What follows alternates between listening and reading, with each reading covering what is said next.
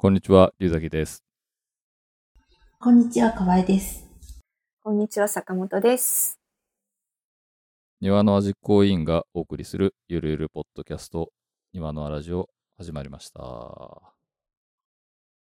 美穂さんは、先生って呼ばれてるんですよね。うん、一応。なるほど。陶芸教室の先生として、はい。美穂先生ですね。いやー、なかなかね、先生って呼ばれたことなんてないですよ、自分。もう何年先生って呼ばれてるんですか？25年。おお先生歴25年。長い。長い。おでも、初めの頃は本当に生徒さんの方が全然年も上だったりとかするから、いえいえ、あの人が先生なんですって私、毎回生徒さんに言われる。生徒さんの方が先生に見えて。ーああもう初めの頃はすごい箔をつけたくて、しょうがなかったですよ。ー今はもうじゃあ、箔がついたってことで。あの、体格に箔をつけました。いやいやいやいや。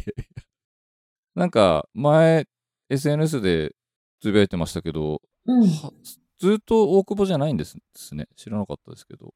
ああ、そうなんですよ。うん。藤崎でしたっけ？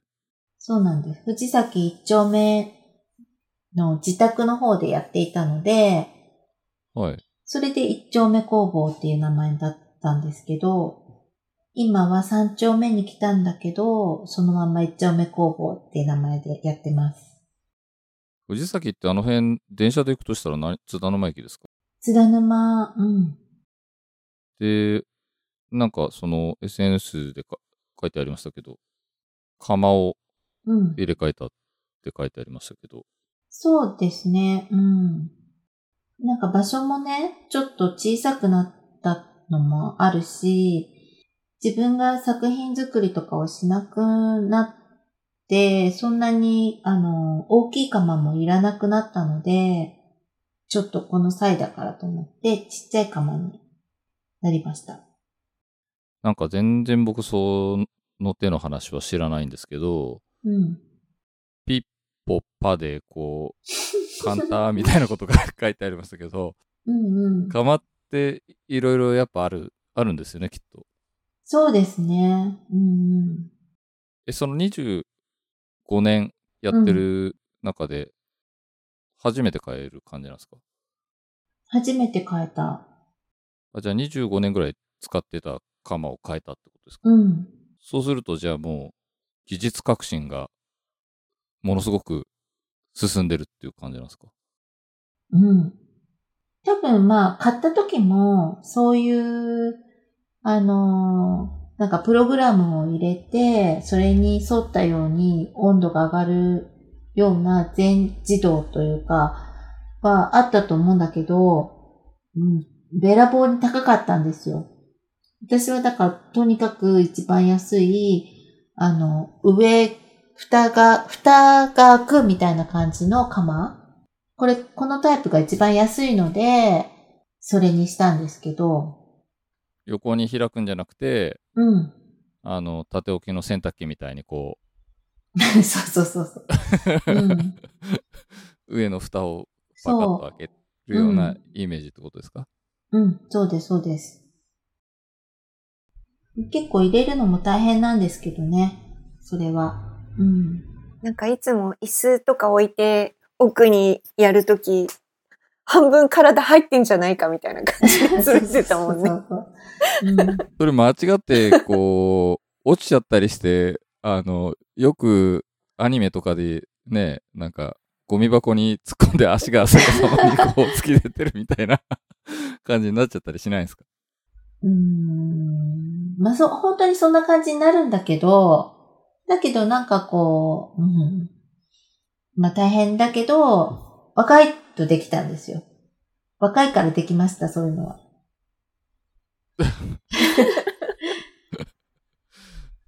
え、で、今回は、うんそういうあ開き方じゃないのになったってことですか、いや、同じなんだけど、釜がちっちゃくなったから、全然、あの、深さが違うってことだよね。その、そこう。うう、ん。上からこう、下まで置くときに、どれだけ、うんうんこう、覆いかぶさらなければいけないかっていう。んんそうそう。で、釜も、えっ、と、電気の釜なんですけど、うんと、焼き方とかも、あの、酸化焼成とか還元焼成とかっていうのがあるんだけど、はい。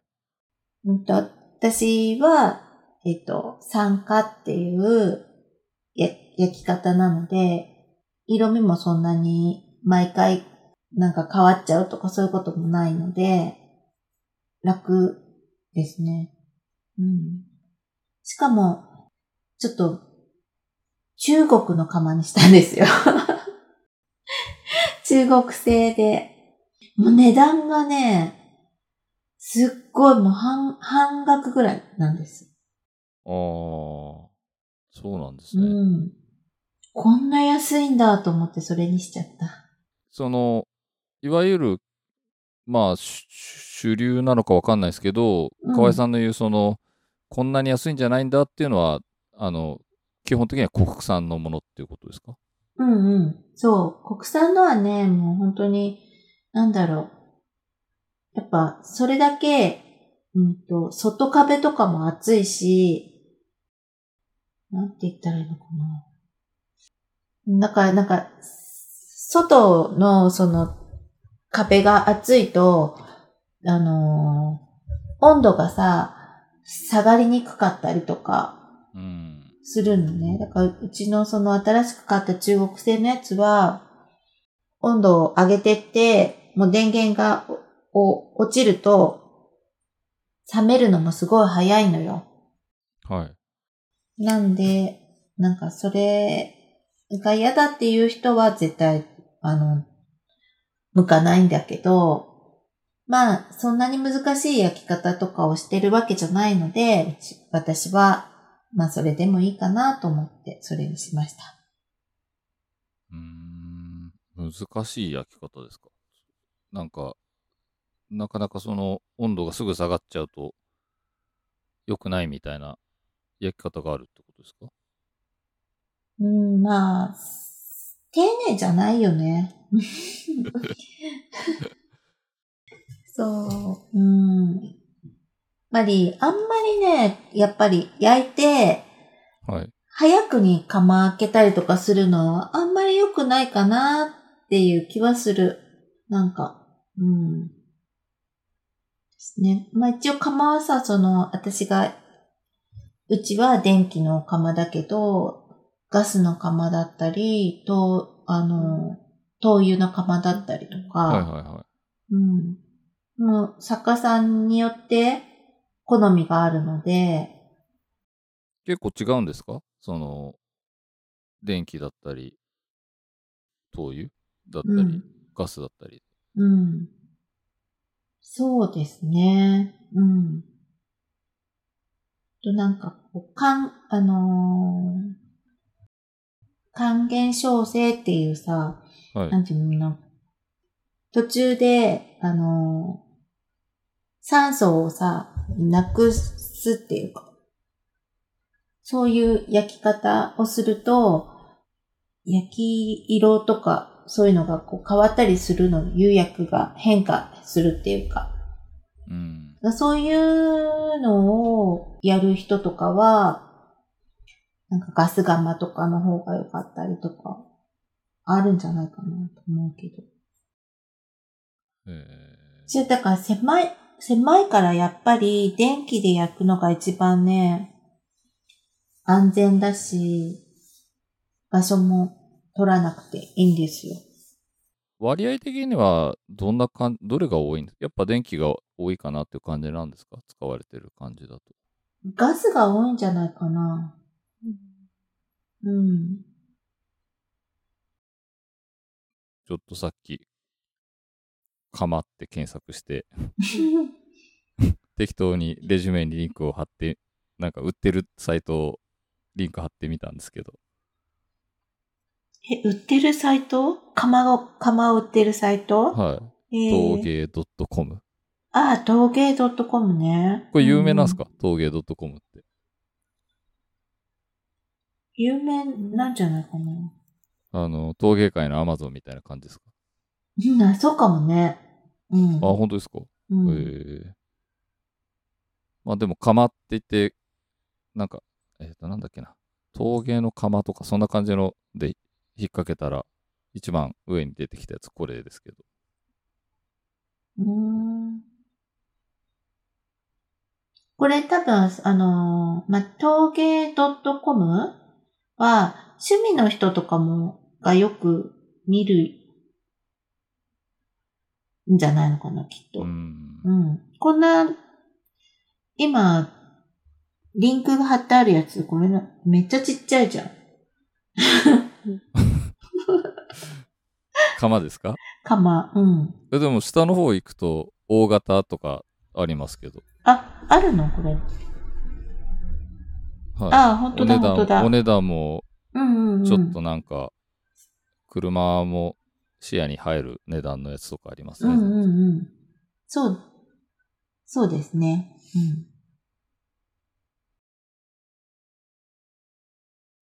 複数持ってる作家さんとかもいますよね。ちっちゃ、ちっちゃめのと、とか、うん。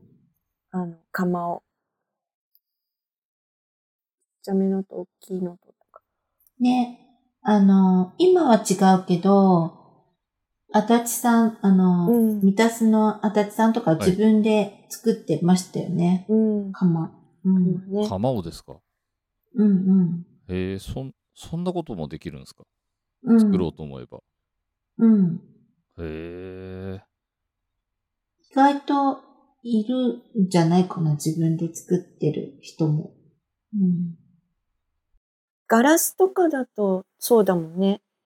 うん、そうそうそうそガラスの釜は基本的にあの手作りっていうか、その人が使いやすいようにオリジナルで組み立てるみたいな感じが多う。いから、陶芸とかでも同じように作ってるっていううん。うん。方がいるってことだよね。うんうん。でもやっぱり高いから、作家さんなんかもね、釜譲り合ったりとかしてるでしょ、結構。そうだね。産地とかね、うん笠間とか、うん益子とかは、釜ごと、なんていうの？住む場所うんうとん釜がついてる、くるみたいな。結構なんかお引っ越しするとき、こう、フルーツバスケット状態になって、そうそうそうそう。どこどこからどこどこに引っ越して、どこどこがあったら、じゃあこっちに引っ越すみたいな、こうん。う、ぐるぐる回ってるみたいな。うん。引っ越した先の釜が、なんか、あの、まあね、電気だから電気になったとか、あの、灯油になったから、灯油、あ灯油釜で焼いて雰囲気が変わりますとか、うんそういうのとかはあったりとかしますよね。うん。ああ、それは面白いですね、それで。まあ、うん面白いって言っていいのかわかんないですけど。うんちゃんとね、釜、自分の釜が買えるようになったら、違うとは思うんだけど、うん。初めのうちは結構そういう風に、なんかこう、陶芸家の人の愛が引っ越したら、そこに陶芸家が住むみたいな、なんか、感じ。安、安く釜も一緒に、みたいな。釜付き物件みたいな感じ。そうそうそうう。ん。ちなみに、あの、その河合さんの教室っていうのは、うん。毎日やってるんですか？毎日はやってない。曜日が決まってる感じなんですか？うん。水曜日から土曜日までのギャラリーで展示会をやってないとき。はい。20日、20日まからギャラリーなので、前半が陶芸教室をやっていて、後半がギャラリーです。えどういうススタイルでやってるんですか？週、だとするとなんか、週なんとかっていう感じではないんですか？あと今募集してるのはチケットで予約をしてもらって、来てもらうっていうのしか募集はし今はしてないんだけど、あ、そうなんですか？うん。ん？チケットっていうのは、その、チケット制ってことですか？そう。なんか昔、陶芸教室って昔は、なんかこう、一週間のうちに何回も来てもいいとか、何回も来て、なんとかずっと作品を作り続けるみたいなことが多かったのかなと思うけど、今の生徒さんって、あんまり数は作らない。うん。前は、お皿だったら、なんかこう、5個6個とかこう、まあ作って、カップとかも、そういうなんかワンセットじゃないけど、そうやって作って、っていうのが多かったんだけど、はい。まあ購入する人もそうだよね、前はね。いあの、なんかセットで買うっていうのが多かったけど、今の人たちは本当に1個とか、多くて2個とかしか買わないから、作るのも本当にそんな感じなんですよ。1個とか。だから、自分が、なんていうのかな、ものづくりをしてるときって、うんと、100個作って、50個、なんかこう、焼くか焼かないか、みたいな。あのほら、陶芸ってさ、や、や、焼かなければ、ずっと、あの、リサイクルできるから、リサイクルできるかコーら、ドがね。うんうん。だから練習のためにいっぱい作るけど、あの、それでまた壊してはまた作り、作ってっていうのを、で、腕を上げるというか、はい。なるほど。うん、し、先生も、まず、そんな OK 出さないからさ、そういう感じで、こう、勉強していたからさ、なんか一個しか作らないとか言うとさ、一個でよいいやつが作れるのかとか、成功するのかっていうような、ちょっと気持ちにはなるんだけど、でもそれが、なんかこう、陶芸教室だよなと思って、なんか昔とはやっぱりちょっと違う、違うね。こういくつもいくつも作らないと腕なんて上がらないよって本当に思うんだけど、そこはほら、なんかね、ついついそこを求めちゃうけど、あの、別にうまくな、うまくならなくてもいいわけじゃないかもしれないけど、一個でいいんだよね、作るの。うん。河合さんのちょうどね、工房展もやったりとかしてるけれど、うんうん。あの、本当に一丁目工房の生徒さんって作品の質がね、とかレベルが高いんですよ。上手。あと、工房展とかね、前はこうテーマをいつも決めていて、で、それが技法だったりしたから、例えば、こう、しの、今回のテーマはしのぎですとか、今回のテーマは一鎮ですとか、技法を勉強するためにみんなにテーマを決めて、あの、作品展をやりましょうっていう形でやってたから、生徒さん、うん好きだったらそれしかやらないかもしれないけど、そういうテーマをやるから、意外とスパルタな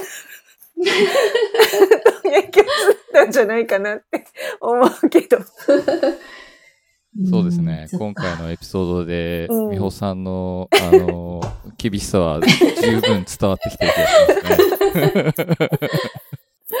そうかもしれないね。ねだうんね、だって、やらないじゃない？だって。うん。自分が好きなものしか作らないとかっていうね、のもあるかもしれないけれど、そうじゃなくて、新しいことにチャレンジさせてたもんね、すごくね。うんいろいろと。もう本当にね、もうできる。みんな、みんなできるよ、大丈夫。頑張って上手だからって言って。それが結構難しいことをやらせるんですよ。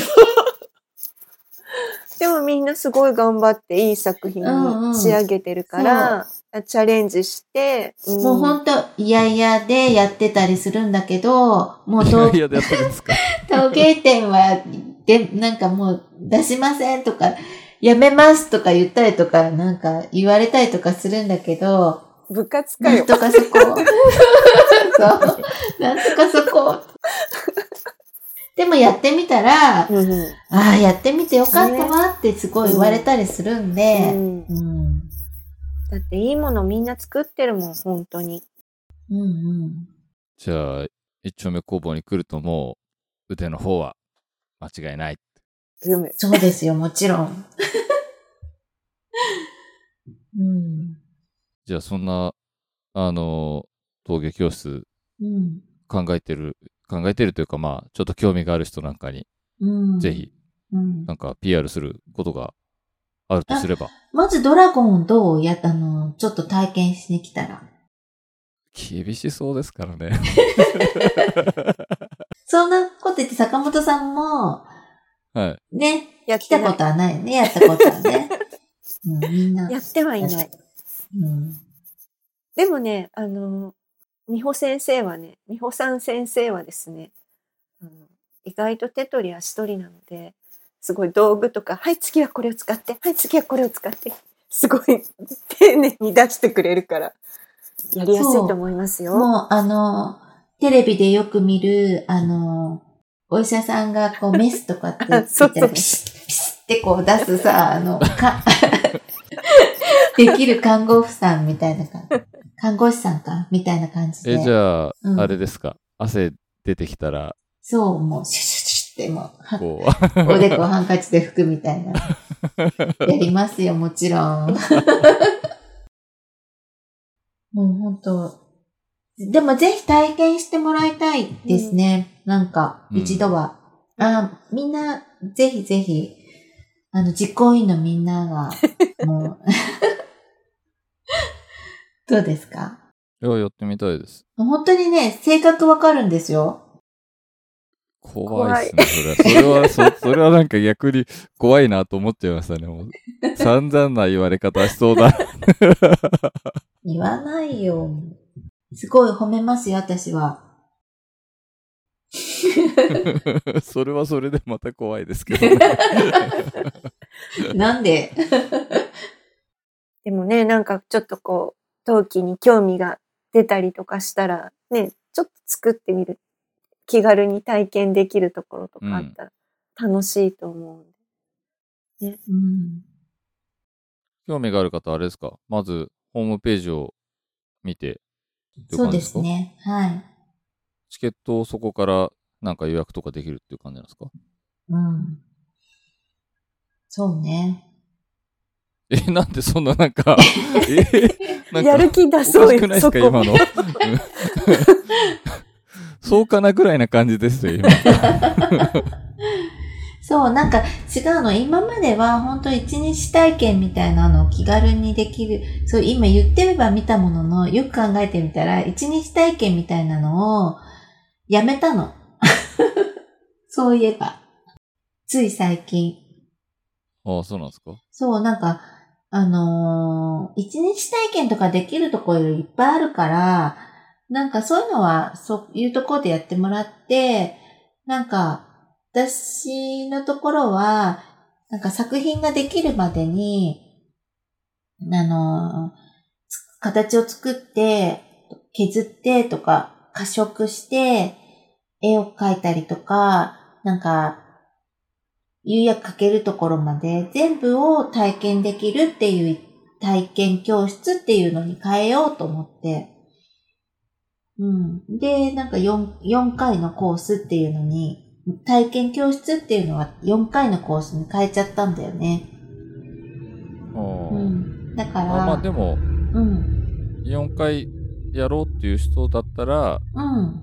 まあ、あの、参加できるってことですよね。そすごい、そ、それは本当になんかさっき言ってたみたいに、なんかしのぎをしたり、ちょっとこう、なんていうのまあ、一はちょっと難しいと思うんだけど、こう、絵を描いたりとか、なんかこう、そういうところまで一回試しにできる教室がいいかなと思って。あじゃあ、あの、美穂さんのところだと、まあ、うん一日体験より、もう少しちょっと足を踏み込んだうん。ようなものを、まあ4回からできるっていう感じ？そうなんです。はい。あこんな、なんか宣伝してもらっちゃって、なんか、すいません、本当に。びっくりしちゃった。でも、興味があったらね、いいと思いますよ。なんか、器使ってっても、こう、ほら、うんどうやって作られてるんだろう。どういう工程があって作られてるんだろうってね、うんわかるからね。作ることで目が肥えていくかもしれないし。ね。じゃあ、そんな感じで。ありがとうございます。すいません。本当はなんかもっとなんか釜の話から超初歩的な、あの、こう、どう、どうやって作ってるのかとか、そんな話を聞きたいなと思ってたんですけど、まあそれはまたの、あの、機会でっていうことで。まあ、教えて美穂先生シリーズみたいなのが できるといいですね。さっきの、あの、焼き方とかもね、言葉で言っちゃうと、わかる、わかるようなわかんないようなみたいになるしね。うん。うん。え、だからそんななんか、もしちょっとね、あの、そういうのを聞いてみたいっていうのがあれば、いつも募集してて来ないですけど。何かしらお便りとかくれれば、そ、それについて、美穂先生が答えてくれるかもしれないですけど。はい。はい。頑張ります。じゃあ、今回はこんな感じでよろしいでしょうか？はい。